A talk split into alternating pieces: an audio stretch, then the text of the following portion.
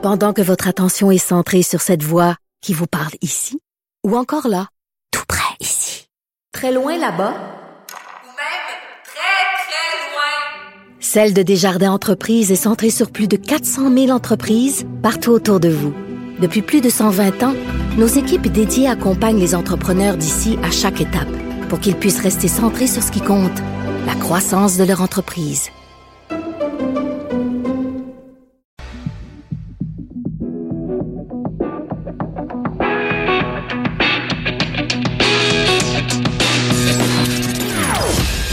Bien à elle. Sophie Durocher. Son franc-parler ne laisse personne indifférent. On n'est pas obligé d'être d'accord. Bonjour tout le monde, c'est Sophie, très content d'être avec vous en ce mardi 14 mai 2019. Il y a quelques secondes à peine, j'étais en train de chicaner mon mari qui est ici dans les studios de Cube Radio puis qui essayait de me, décontenancer, de me déconcentrer, de me, de me déranger en faisant, euh, je sais pas, il dansait la salsa ou le merengue ou la bossa nova devant les fenêtres de Cube Radio. Non, je le salue bien bas et je vous conseille d'ailleurs euh, fortement d'écouter son émission. Euh, comment ça s'appelle donc son émission? Politiquement incorrect le matin de 10h à 11h. Voilà, c'est vraiment une histoire de famille Cube Radio, une famille dont vous faites partie. Merci beaucoup d'avoir choisi. On n'est pas obligé d'être d'accord. Au cours de l'émission, on va parler avec euh, Maria Mourani, criminologue, qui va se pencher sur un phénomène qui est assez inquiétant, euh, différents meurtres qui visent des personnalités euh, connues du monde du crime organisé, mais des meurtres commis en public au cours des derniers jours, des dernières semaines à Montréal et autour. C'est assez inquiétant, surtout que Maria Mourani nous prévoit, nous prédit en fait un été chaud. Donc on va en parler avec elle. On va également avec l'animateur et comédien Yves Corbeil, dont on apprend que cet été, il va présenter dans le cadre de ZooFest un spectacle d'humour. Vous savez qu'au ZooFest, chaque année, on donne l'occasion à quelqu'un qui n'est pas humoriste dans la vie de tous les jours, de présenter un spectacle d'humour. Par exemple, l'année dernière, c'était Anne-Marie Lezic. Ben, cet été, ça va être euh, Yves Corbeil. Donc, il va être euh, euh, au téléphone pour nous en parler un peu plus tard dans l'émission. Mais d'abord, si vous avez suivi la série Unité 9, vous êtes peut-être en deuil, en deuil de l'excellente écriture de Daniel Trottier. Ben, vous serez pas en deuil très longtemps parce que dès l'automne 2019, il y aura la nouvelle série télé écrite par Daniel Trottier. Ça s'intitule Toute la vie. Un sujet délicat quand même, la grossesse chez les femmes mineures. On en parle avec Daniel qui est au téléphone. Bonjour Daniel. Bonjour Sophie.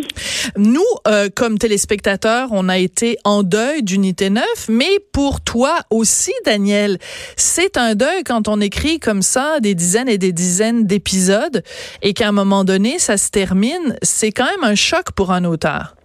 Absolument. Et euh, parce que moi, j'ai donc j'ai presque une année d'avance sur les Oui. téléspectateurs. Alors, je suis en deuil depuis déjà plus d'une année et euh, ça va se faire graduellement. Quand on quand on a eu des personnages euh, si euh, complexes et, et, et qui et qui commandaient un investissement et un attachement émotif aussi grand, c'était évident que j'allais euh, j'allais leur dire adieu sur une longue période. Mais euh, j'y arrive un peu chaque jour, je dois dire Mm. que euh, euh, ça, ça va bien de ce côté-là, puisque justement toute la vie vient d'entrer euh, de plein pied dans mon univers. là. Alors, j'adore le titre de cette série, Toute la vie, parce que ça veut dire plein de choses. Ça veut dire à la fois ces jeunes femmes qui tombent enceintes qui donc ont des enfants alors qu'elles sont elles-mêmes des enfants. Donc c'est l'idée, bon, elles ont toute la vie devant elles, en même temps, toute leur vie va être consacrée à un enfant, alors que normalement, quand on est ado, ben, on a d'autres préoccupations que de s'occuper euh, d'un enfant. Qu'est-ce qui a été l'élément déclencheur qui a fait qu'à un moment donné, voulu écrire sur ce sujet-là après avoir parlé des femmes en prison? Ben en fait, euh, tu sais, quand quand on, on est toujours, moi je suis toujours à la recherche. Même en ce moment, je suis déjà en train de de- de- d'être attentive à, ce- à ce qu'il y a d'autres sujets qui m'interpellent dans la vie. Donc ce sujet-là, évidemment, euh, tu sais, après Unité 9 où il y avait tellement de de, de personnages. euh, euh, pas si habituels, j'étais à, à la recherche d'un- peu la même chose et je voulais aussi me sortir de ma zone de confort. Moi, ça fait 20 ans que j'écris pour des comédiens et des comédiennes euh, qui sont euh, euh, professionnels depuis longtemps. Oui. et je voulais aussi aiguiser mon regard sur autre chose. Je voulais hmm. aiguiser mon regard sur quelque chose que sur un objet que je n'avais j'avais jamais étudié. Et pour moi, l'adolescence est devenue ça a répondu en tout cas à mon besoin de, de parler de choses qui m'importaient. Oui. Et euh, c'est ça ma réponse à qu'est-ce qui est le plus important, en tout cas dans la mienne, dans ma vie. Ma réponse, c'est toujours les enfants. Donc, euh, bon, moi, je suis auteur, alors j'ai dramatisé ma réponse au maximum. J'ai pris des très jeunes adultes et, et je leur ai mis un enfant dans les bras. Et ça, là, je trouvais, j'avais l'impression que ça valait, ça valait la peine de prendre tous les risques pour elle. Oui. Alors, on le sait, ta méthode de travail, parce que pour Unité 9, évidemment, tu t'as pas, tu t'es pas assise à ta table de travail en disant, moi, écrire sur les femmes prisonnières alors que je connais rien là-dedans. Tu t'es documenté, tu as rencontré euh, des femmes qui t'ont, ont partagé leur témoignage avec toi. J'imagine, euh, je présume que le même travail, tu l'as fait. C'est-à-dire qu'il y a euh, au Québec des écoles comme ça pour les jeunes filles qui ont des enfants. Euh, donc, euh, j'imagine que tu es allé en rencontrer. Qu'est-ce que tu as retiré de ça? Qu'est-ce qui t'a le plus frappé dans ces, dans ces rencontres-là? Ben en fait, la même chose que la première fois que j'ai croisé une adolescente enceinte, ça date d'il y a quelques années et, et cette, et cette image-là d'une très jeune fille enceinte m'avait vraiment marqué au point de m'empêcher de dormir. Ah oui. Et ce que je, je retenais de cette rencontre-là, c'est elle avait l'air tellement heureuse. Là, je, suis pas en train de faire la promotion de la grossesse adolescente, entendez-moi bien là. Mais quand je suis allée à Rosalie Jeté, parce que elles étaient accueillies, parce qu'elles n'étaient pas mises au banc des accusés, parce qu'elles étaient encadrées et accompagnées, j'ai rencontré des jeunes femmes hmm. qui réussissaient à vivre cette période-là. Et ce qu'il y a de très particulier, en tout cas euh, chez les adolescents, la grossesse, c'est une bulle. Oui. Et ils sont, ils sont pas encore capables à cet âge-là de penser à l'accouchement et de penser à l'après. Donc, on est dans cette bulle où on est qu'enceinte. Hmm. Puis après ça, on sait là qu'au bout de ça. Et boy. Hein, c'est les montagnes russes qui, commencent. oui. Et ce, cette bulle-là sert à les préparer à ce que nous, on sait qui s'en vient. Oui. Mais... Euh, et ça, c'était extrêmement riche. Mais tu as, dit quelque chose tout à l'heure de très important. Tu as dit, je veux pas avoir... Parce que cette jeune fille que tu avais rencontrée, qui était très jeune, qui était enceinte, tu as dit euh, qu'elle avait l'air heureuse. Mais en même temps, tu dis, faut faire attention, je suis pas en train de dire que je suis euh, en train de valoriser ou de banaliser la grossesse chez les, chez les jeunes filles enceintes. Est-ce que ça va pas être ça ton défi avec cette série-là? C'est-à-dire qu'il y a sûrement des gens qui mhm. euh, vont dire ouais ben c'est ça on est en train de de, de dire que c'est correct de tomber enceinte à 14 ans puis de banaliser ça puis donc il y a toute une question sociale aussi qui est soulevée avec ta série. C'est un c'est un, un, un, fil qui va être euh, la ligne est mince entre les deux. La ligne est mince et elle est plurielle elle est complexe. Parce que la première chose que je dis en montrant une, une adolescente enceinte qu'est-ce que je dis aux parents? Je dis, vos enfants ont une vie sexuelle. Et les parents veulent pas entendre ça? Et les parents ont beaucoup de difficultés à entendre ça. Je suis en train de dire au système d'éducation, on ne fait pas d'éducation sexuelle. je suis en train de dire plein de choses. Je, tu sais, en parlant de jeunes adolescentes enceintes, je vais parler d'avortement. Je vais parler de, de la relation de, du, de l'enfant et du parent. Donc, c'était ça, c'était ça comme auteur que quand j'ai, j'ai, vraiment pris le sujet dans mes bras, là, j'ai senti le cœur pas mal fort battre de cette histoire. Parce que je rajouterais aussi autre chose. Tu es aussi en train de dire à la société, vous avez tellement hyper sexualisé les jeunes filles, étonnez-vous pas après qu'elles aient des relations sexuelles à 12 ans, 13 ans ou 14 ans? Oui, et en plus de ça, je suis en train de leur dire, c'est que ces jeunes filles-là que je vais vous présenter, elles sont aussi en quête d'une raison de vivre. Hmm. OK, il y, a, tellement de choses hmm. dans l'expérience de la sexualité, l'expérience d'être humain, l'expérience de vivre quelque chose de concret. Tu sais, nos adolescents d'aujourd'hui, on les cajole, on les met à l'abri de beaucoup de choses. On les protège, bon, on les suis- Je surprotège. suis autre époque. Moi, Oui. à 12 ans, il fallait que je gagne ma vie parce que je, venais d'une famille très, très- une grande famille, puis chacun fallait qu'il fasse sa part. Hmm. Aujourd'hui, on a un enfant, deux enfants. Est-ce qu'on va les envoyer travailler à 13 ans? Je pense pas. Ouais. Mais ces, ces jeunes adultes-là, euh, euh, en tout cas, je pense qu'ils pourraient, dans certains cas, imaginer que l'expérience de, de mettre un, enfant au monde, c'est peut-être devenir adulte plus vite. Et c'est peut-être ce qu'ils souhaitent. Mais toutes ces dimensions-là seront explorées, là. J'imagine.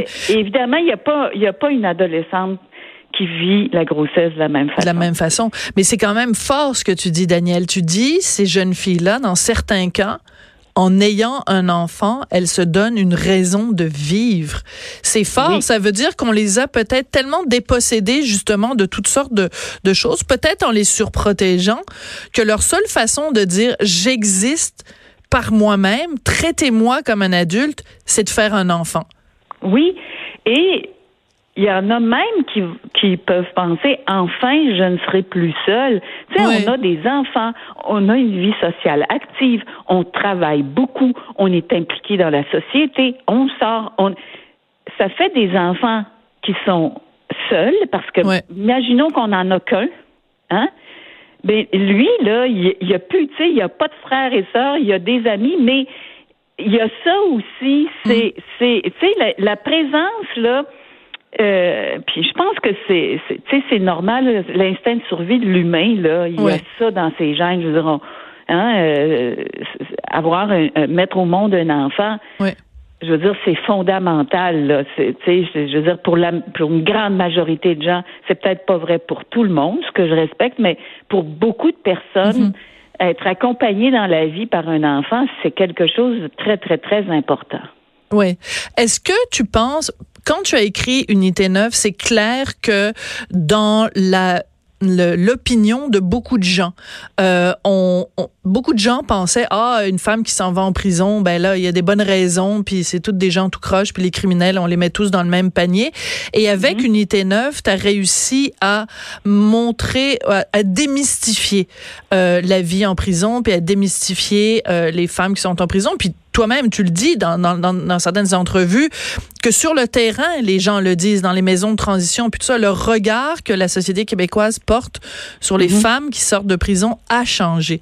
Est-ce que tu penses qu'avec cette série-ci, toute la vie, le regard que la société québécoise porte sur les, les jeunes femmes enceintes pourrait changer aussi? Ben moi, je peux juste te dire que le mien a déjà changé. Oui. Tu sais, à force d'en côtoyer, à force d'en voir, à force de lire sur le sujet, euh, le mien a déjà changé. Tu sais, on peut euh, mettre tous les adolescents dans le même sac, là. Puis c'est- on, on fait, on commet une erreur grave quand on fait ça. Aussi, la perception qu'on a des adolescents qui sont dans leur bulle, qui sont inaccessibles. Moi, je vais me coller sur elles. Mm. Je veux dire, je vais vous faire entrer dans leur bulle, je vais vous faire entrer dans leur vie, je vais vous faire entrer dans leurs pensées secrètes. Puis Je trouve que c'est tellement important parce que ça, on est dans une société où on n'a plus le temps à nulle part. Tu sais, je veux dire, on regarde tous nos services sociaux qui sont encadrés, puis que c'est, ils ont plus le temps, on n'a plus le temps de rien faire. On va chez le médecin, on n'a plus le temps. Le temps, c'est tellement une donnée fondamentale Ouais. quand on est en train d'éduquer quelqu'un, d'accompagner quelqu'un, une jeune adulte dans la vie, ça prend du temps. C'est ça qu'on n'a plus. Oui.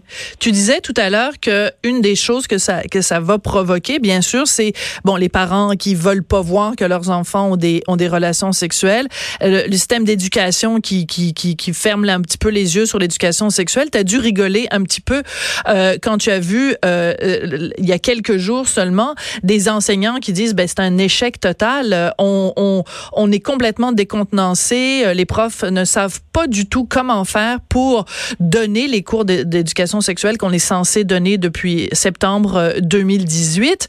Euh, ça a dû un petit peu te faire rigoler quand même quand tu as vu ça, là. Ben là, moi, je me suis dit, je voulais, je voulais, j'aurais souhaité un meilleur euh, moment pour arriver. que j'en aurais pas trouvé d'autres. là. Ben non, c'est sûr. C'est c'est c'est certain que puis c'est donc puisque tu sais moi je fais la preuve qu'ils ont eu une relation sexuelle, elles sont enceintes. hein. Oui. Donc, Ben je là- vais bien être obligée d'en parler. À moins que ce soit l'Immaculée Conception, là, mais elles sont, sont pas toutes la Vierge Marie quand même. oui, c'est ça. Mais tu sais, c'est certain que euh, en fait, ça m'a pas fait rigoler, ça m'a fait un peu pleurer Ouais. parce que je trouve qu'on est terriblement en retard. Ouais. Tu sais, je veux dire, ça fait des années qu'on parle de l'hypersexualisation, ça fait des années qu'on jette un regard sur euh, nos adolescents qui, qui, qui, nous, qui nous regardent aller. Euh, et ça, on n'est pas encore rendu là. Je trouve qu'on est là. Je trouve que. Et regarde, moi, le seul moyen que j'ai là de faire ma petite part, c'est d'écrire une histoire qui va être diffusée entre 8 et 9. Puis je vais autant m'ad- m'adresser à papa, maman, Mm. parce que c'est sûr qu'en présentant des jeunes filles, euh, tu sais, c'est sûr que je vise papa, maman, mais je vise aussi l'ensemble de nos comportements face à, aux adolescents. Et ça, euh, je- je- tu sais, je, je, trouve que je suis privilégiée de pouvoir utiliser euh, que Radio Canada me donne cette opportunité-là. J'en suis, euh, tu sais, suis privilégiée. Oui. Tu parlais tout à l'heure des différents sujets qui allaient évidemment remonter à la surface et qui risquent de créer des controverses. Parmi les sujets dont tu as parlé, c'est celui de l'avortement. C'est sûr que au Québec, euh, on- les femmes ont le droit à l'avortement. Donc, quand on voit une adolescente qui tombe enceinte à 13, 14, 15 ans, euh, on se dit, ben, pourquoi certaines personnes pourraient être tentées de se dire, ben, pourquoi elle le garde, son enfant? L'avortement est permis au Québec. Il est gratuit. Il est accessible. C'est peut-être pas parfait partout dans toutes les régions, j'en suis parfaitement consciente, mais il reste que c'est légal et gratuit. Alors, comment tu vas arriver à aborder cette question-là sans culpabiliser tes personnages, puis en même temps en faisant un statement social? Oui, c'est ça. Mais l'avortement, pour moi, ça reste. Moi, je suis pro-choix, là. Tu sais, Je me positionne clairement en partant. Ça reste un choix. Ça reste pas. Ça va de soi. OK, je comprends ce que tu veux dire. C'est un choix, mais c'est pas une obligation. Ben, c'est ça, mais parce Ouais. qu'elle a 14 ans, elle se pose pas de questions, elle va se faire avorter parce que nous autres, on pense qu'elle est trop jeune.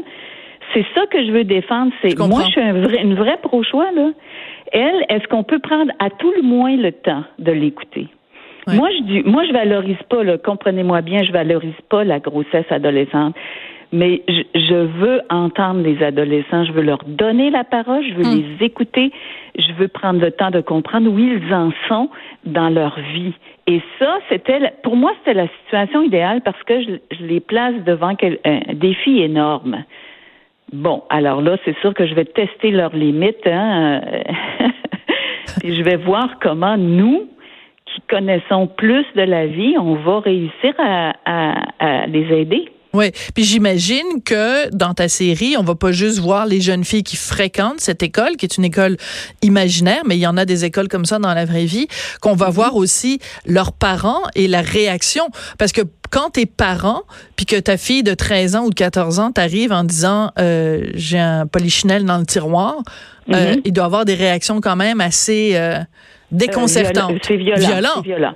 Oui, oui. Mais, tu sais, je veux dire, euh, moi, je touche à une peur universelle, là. Je veux dire, je connais pas un seul parent d'adolescent qui ne pense pas à ça. Ouais. J'en connais pas un. Puis, qui, euh, qui a je- pas peur que son petit gars, il annonce, C'est ça. euh, faudrait que je, faudrait que tu me passes 300 pièces ou faudrait, faudrait que tu viennes avec moi à. Montréal parce que ma blonde, faudrait qu'elle se fasse avorter. Ouais. Ou bien la petite fille qui dit, man, j'ai pas eu mes règles ce mois-ci. Donc, je veux dire, comme parent, là, ça, cette, cette période-là, je veux dire, c'est, c'est, c'est, c'est potentiellement, je pense, pour un parent, euh, euh, un des pires cauchemars. Ouais. Ils veulent pas, on veut pas ça, on veut pas ça pour eux. Mais on se questionne pas au-delà de ça. Mhm. C'est-à-dire qu'on a peur de ça, mais quand ça arrive, il faut bien se la poser, la question. Ben, comment on en est arrivé là? Comment on en Qu'est-ce est qui a mené là? à ça, bien sûr? C'est ça. Et, pour, et, et, et, et, et qu'est-ce qu'on fait avec ce qui vient avec un enfant? Ouais. Qu'est-ce que tu sais c'est le, la- le rapport aussi du parent et de l'adolescent. Tu sais c'est sûr que garde moi j'en ai là euh, j'en ai pour on va commencer avec une saison. Oui, c'est ça. Mais je suis pas inquiète pour toi, Daniel. Écoute, on peut pas, on peut pas parler de cette série-là sans parler des comédiens parce que bon, le casting a été annoncé euh, hier, puis on se demandait tous, bon, qui allait jouer dans la, la nouvelle série de Daniel Trottier. Donc c'est, il va y avoir Roy Dupuis qu'on n'avait pas vu à la télé depuis un petit moment, puis Hélène Bourgeois-Leclerc qu'on a vu à la télé il y a vraiment vraiment pas longtemps parce qu'elle d'abord elle a gagné au Gala Artis euh, dimanche, mais aussi parce que bon, elle vient tout juste de faire ses adieux dans District 31. Donc toi, quand tu as écrit la série, tu n'avais pas Ro- Roy Dupuis et Hélène Bourgeois-Leclerc en tête? Absolument pas. Moi, j'ai commencé à écrire il y a plus d'un an cette euh, cette série-là. Euh, mais tu sais, ça c'est c'est c'est assez euh, standard pour un auteur. On commence à écrire. euh, c'est exceptionnel. Dans le cas d'Unité 9, j'avais déjà Guylaine Tremblay en tête parce que je, je savais qu'elle pouvait me porter cette, cette qu'on rentre en prison avec elle. Mais dans ce cas-ci, j'avais aucunement aucune idée, euh, mais je savais qu'on allait trouver parce que hein, au Québec il y a tellement de, de, de très bons comédiens et comédiennes, j'étais vraiment pas inquiète. Là maintenant, ça donne une couleur, ça donne ça donne euh, ça vient renforcer la profondeur que je voulais lui donner à cette histoire là. Et ce qui est intéressant aussi, c'est que euh, bon, ça prenait quand même aussi euh, une maison de production qui, euh, parce que la majorité de tes personnages vont être des ados, donc une maison de prod qui était habituée à travailler aussi avec des ados. Donc c'est Fabienne Larouche puis euh, Michel Trudeau, Etios. Et eux, c'est eux qui ont fait 30 vies, c'est eux qui ont fait Ben Virginie. Donc c'est sûr que pour toi, tu arrives un petit peu en terrain en terrain connu quand même. Mais c'était, moi, je, c'était ça que je faisais beaucoup confiance parce que c'était, audacieux de confier à Heure de grande écoute une histoire parce que l'action dramatique, c'est les jeunes filles, les jeunes filles qui l'ont, les jeunes Ouais. femmes. Euh, et mais j'étais avec deux producteurs qui étaient très expérimentés. S'ils m'avaient dit non, c'est pas, tu sais, moi je me fiais beaucoup à eux. C'est eux qui m'ont renforcé dans cette idée-là. Et euh, ces deux producteurs qui ont qui ont quand même, euh, comment je pourrais dire ça, mais euh, ils, ils ont ils donnent beaucoup d'importance à l'impact social de ce qu'on fait. Donc, euh, en m'adressant à des jeunes adultes, eux, euh, je veux dire, j'ai tout de suite eu leur support. Ouais. Euh, Est-ce qu'il n'y a pas un danger, puis on va, on va, ça va être ma dernière question, Daniel. Bon, les, les, les femmes prisonnières, c'est comme un phénomène quand même marginal dans la société. Les jeunes ados euh, enceintes, c'est aussi un phénomène marginal dans la société. Est-ce Ouais. qu'il n'y a pas un danger pour toi de te, de te j'hésite à utiliser le mot cantonner, mais tu vois ce que je veux dire, de, de t'intéresser juste à les comme les rejects de la société ou les gens plus euh, en marge. Est-ce qu'il n'y a pas un danger que tu te, te spécialises là-dedans? Je pense par Mais- exemple même les, les danseurs nus dans, dans Cheval Serpent, tu sais, c'est quand même des gens qui c'est pas monsieur madame tout le monde, mettons. C'est ça. Mais sais-tu quoi? Ça me ferait plaisir qu'on me dise que je, que je devienne ça. sais-tu quoi? On n'en parle jamais de ces Ouais. gens-là. Puis moi, je, je les aime A- parce qu'ils sont pas parfaits, parce qu'ils sont, Hmm. ils sont dans le trouble jusqu'au cou, parce que c'est une valeur pour un auteur dramatique Ben, qui est sûr. tellement riche. Moi, là, je veux pas d'autre chose. en fait, je suis très heureuse de, de me dédier à eux, en fait. Ben c'est sûr qu'un marginal euh, qui est dans le trouble, c'est plus intéressant que monsieur madame tout le monde qui travaille de 9 à 5 puis qui a une vie parfaite, ça fait pas des bonnes histoires à raconter aux heures de grandes écoutes, ça on est d'accord euh, là-dessus. Daniel, ça a été un plaisir euh, de de te parler. Merci beaucoup. Ben, comme toujours, Sophie, j'ai toujours plaisir à échanger avec toi et tes auditeurs. T'es vraiment super gentil. Écoute, euh, donc euh, ben, le, le tournage commence vraiment très très très bientôt. Donc euh, le mot de Cambronne pour le tournage. Et puis on regardera ça cet automne sur euh, Radio Canada. Merci beaucoup. Merci. Bon mardi. Ben, vous voyez, hein? À- Au gala artiste, Guy Lepage, il a dit, oui, il y a des gens qui veulent nous faire croire qu'on est tous en compétition, mais non, il n'y en a pas de compétition. Ben là, on vient de passer euh, 25 minutes à parler d'une série qui va être à Radio-Canada en septembre. Ça n'existe pas, la compétition. Après la pause, on va parler avec euh, Yves Corbeil, qui cet été va nous faire rire. En tout cas, il va essayer de nous faire rire au ZooFest après la pause. Sophie Durocher. On n'est pas obligé d'être d'accord.